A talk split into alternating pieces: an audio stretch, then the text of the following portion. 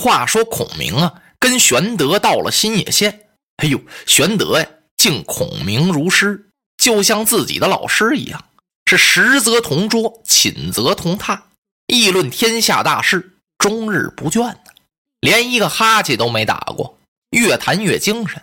张飞这气，他问关羽：“二哥啊，我说咱们大哥，也不操练人马，整天坐在屋里和这位小先生聊天，这以后还想成霸业呀？”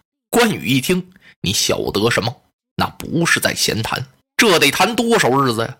啊，这个关羽啊也答不上来。三弟不必多问了，我想酒后自明，慢慢的咱们就会懂了。张飞也只好就不言语了。孔明和玄德没谈别的，就谈曹操和孙权，谈这两家。孔明告诉玄德呀，说主公啊，曹操最近在冀州做玄武池，是以练水军呢。他为什么要练水军呢？他必有取江南之意。他要攻孙权呢，取江东。哈，先生，那我们当如何呢？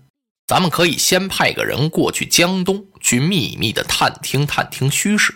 好，先生所言甚善。玄德立刻呀，把探报打发出去了。一方面探听许都的消息，一方面派人到东吴。这东吴可了不得了。东吴怎么了呀？自从孙策、孙伯符死了之后。孙权继承父兄之基业，据守江东啊！孙权这个人物可不简单呢。你别看他年纪不大，他继位之后，他朝天在想啊，我怎么能够巩固住父兄的基业，而且呀，还得把我的霸业创成。他也想一统天下。现在孙权最担心的就是许都的曹操。曹操愣把袁绍给打败了，唾手得了四周，平定了北方。收了袁绍几十万人马，据说呀，现在曹孟德拥雄兵百万，战将千员，而且呀是虎视荆襄。他是光为荆襄吗？恐怕呀，他得过荆襄来呀，就要取我的东吴啊！我怎么得把他打败了呢？这是孙权所想的，而且也有人提醒孙权：您光是注意曹操不行啊，刘表身边还有个刘备、刘玄德呢。带着关张赵云几将，那个人物也不是池中之物啊！一旦有时机，他就要展翅升腾，也得加他的小心呐。你别看现在他兵微将寡，那个人呀不在曹操之下。青梅煮酒论英雄的时候，曹操都把他摆在第一位呀。孙权一听，言之有理啊，孤怎么能忘却了此人呢？我没忘，他为了扩充东吴实力，孙权想了好多办法。最后啊，他想了个高招，在吴会他设立了一座招贤馆，就是当时一旅馆吧。这在后汉时期来说，孙权这是个创举啊。他让张宏、张子刚和顾雍两个人啊，在这儿接待四方的宾客。如果有人来推荐来的人呢，那就更好了，知根知底。要是没人推荐，比如毛遂自荐，自己来了，说我有能耐，我会干什么，什么学历，照样欢迎。嚯，这一来可了不得了，因为这事儿他新鲜呀。你也讲，我也论，车船码头都说这档子事儿。近日以来还真来了好多人，其中呢有文有武啊。那些文士之中啊，有看泽、看德润、严俊、严曼才、薛宗、薛敬文、程炳、程德书、朱桓、朱修木、陆绩、陆公绩、张温、张惠树。武将有骆统、骆公绪、吴灿、吴孔修、吕蒙、吕子明、陆逊、陆伯言、徐盛、徐文相、潘璋、潘文圭、丁奉、丁承渊。哎呦，文臣武将云集江东啊！从此，江东称得上是得人之盛世。这地方的能人太多了。建安七年，孙权接到了曹操一封信，曹操还派来了一个使臣。曹操来信干什么呀？他让孙权呀送子入朝随驾，这是什么意思呢？就是你把你的儿子呀派到朝廷来，让他在天子身边听用。这个事儿可是个大事儿！吴太夫人立即把孙权、周瑜、张昭全找来了，因为孙策死的时候有话呀：“内事不决问张昭，外事不决问周瑜。”那么这个送子入朝啊，是属于内事或者外事呢？内外事全有。所以啊，把这两个人都得找来，你们看这怎么办吧？张昭一听，哎呀，太夫人呐，曹操让我们送子入朝，这是什么意思？他这是学春秋战国时期的牵制诸侯之法呀！你要是不让去，恐怕曹操就要兵发咱们江东，那可就危险了。那么依臣之见，还是送一个去吧。哎，周瑜在旁边不高兴了。子布，此言差矣，怎么能送子入朝呢？孙将军，将军承父兄之基业，统帅六郡八十一州，兵精粮足，将士用命。我们要地方有地方，要人有人，要粮有粮，要东西有东西。我们何必送至于人呢？周瑜这话说的可真有劲呢。送至于人呢？啊，这就是春秋战国时期各国诸侯常用的那个办法。我想要牵制你，你把你最亲的亲人给我送来，你就得听从我的调遣。你要不听，轻者说呀，我把你这亲人杀了；重者呢，我就要举兵伐你。曹操这招并不新鲜呢。说如果我们要送子入朝，那就等于与曹氏联合呀。说联合好听，实际咱们就是依附于人家曹操了。你不听他的，他就把咱们的人给杀了；再不他兵多将广。他就可以到东吴来打咱们呢。那么人家曹操要是有令，咱们就得有令则行啊。人家让咱们干什么，咱们就得干什么呀。嗯，那么依都督之见呢？我说先不送，咱们坐观其变。人呢不给他，我们还跟他客气。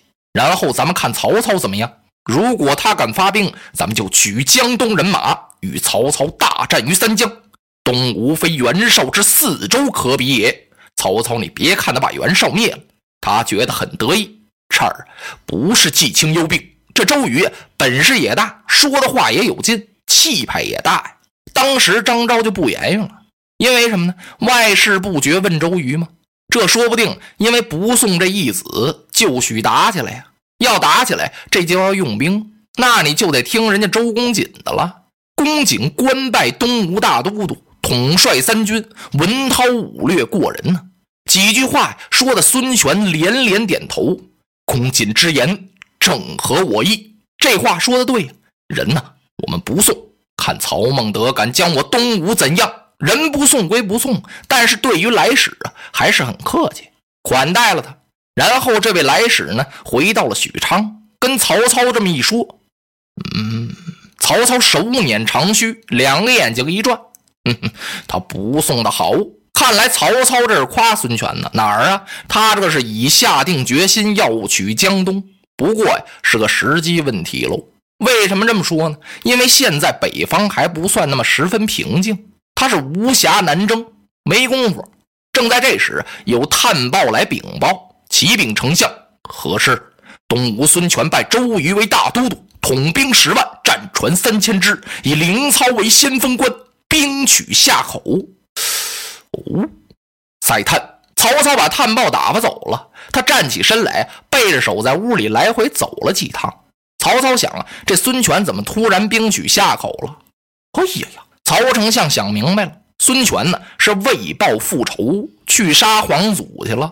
真让曹操给猜对了。感情啊，这是东吴吴太夫人一件最大的心事。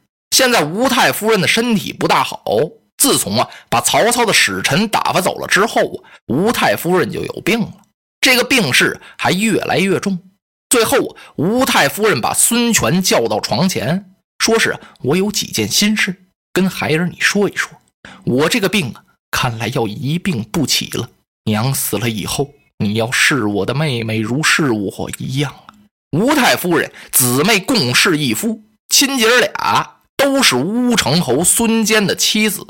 吴太夫人说：“呀，不单你要这么做，而且还要好好恩养你的妹妹，就是孙尚香啊。孙尚香是吴太夫人的妹妹所生，并且要择家婿以许之。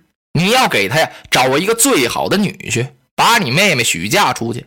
至于国事呢，你哥哥临终有话：外事依周瑜，内事依子布啊。我儿待公瑾、子布，必须以敬师之礼。”不可稍有慢待。说对待这俩人，就像对待你老师那样。孙权听到这儿，心似刀割，泪流满面，扑通一下哭拜在地。娘亲呐，您安心养病吧。娘亲的嘱咐，孩儿是一一牢记，绝不敢怠慢。不知母亲还有何训教？吴太夫人听到这儿，强打精神：“儿啊，娘还有一件最大的心事，就是至今你父亲的仇恨未报。孙坚死在谁手里了？死在刘表手下的皇祖手中了。你应该取下口，杀皇祖，报复仇，然后再取荆襄，你这才算对得起父兄之志。”孙权是谨遵母命，太夫人嘱咐完了就死去了。孙权急忙治理丧事，丧事办理完毕之后，他立刻拜周瑜为大都督，统水军十万，以凌操为先锋官，自己呀亲自出马。于建安八年十一月，孙权领重兵是兵伐黄祖。落花葬黄冢。花蝶各西东，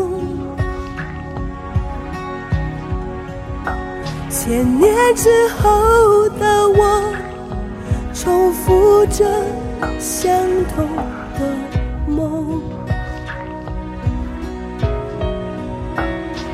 恍惚中。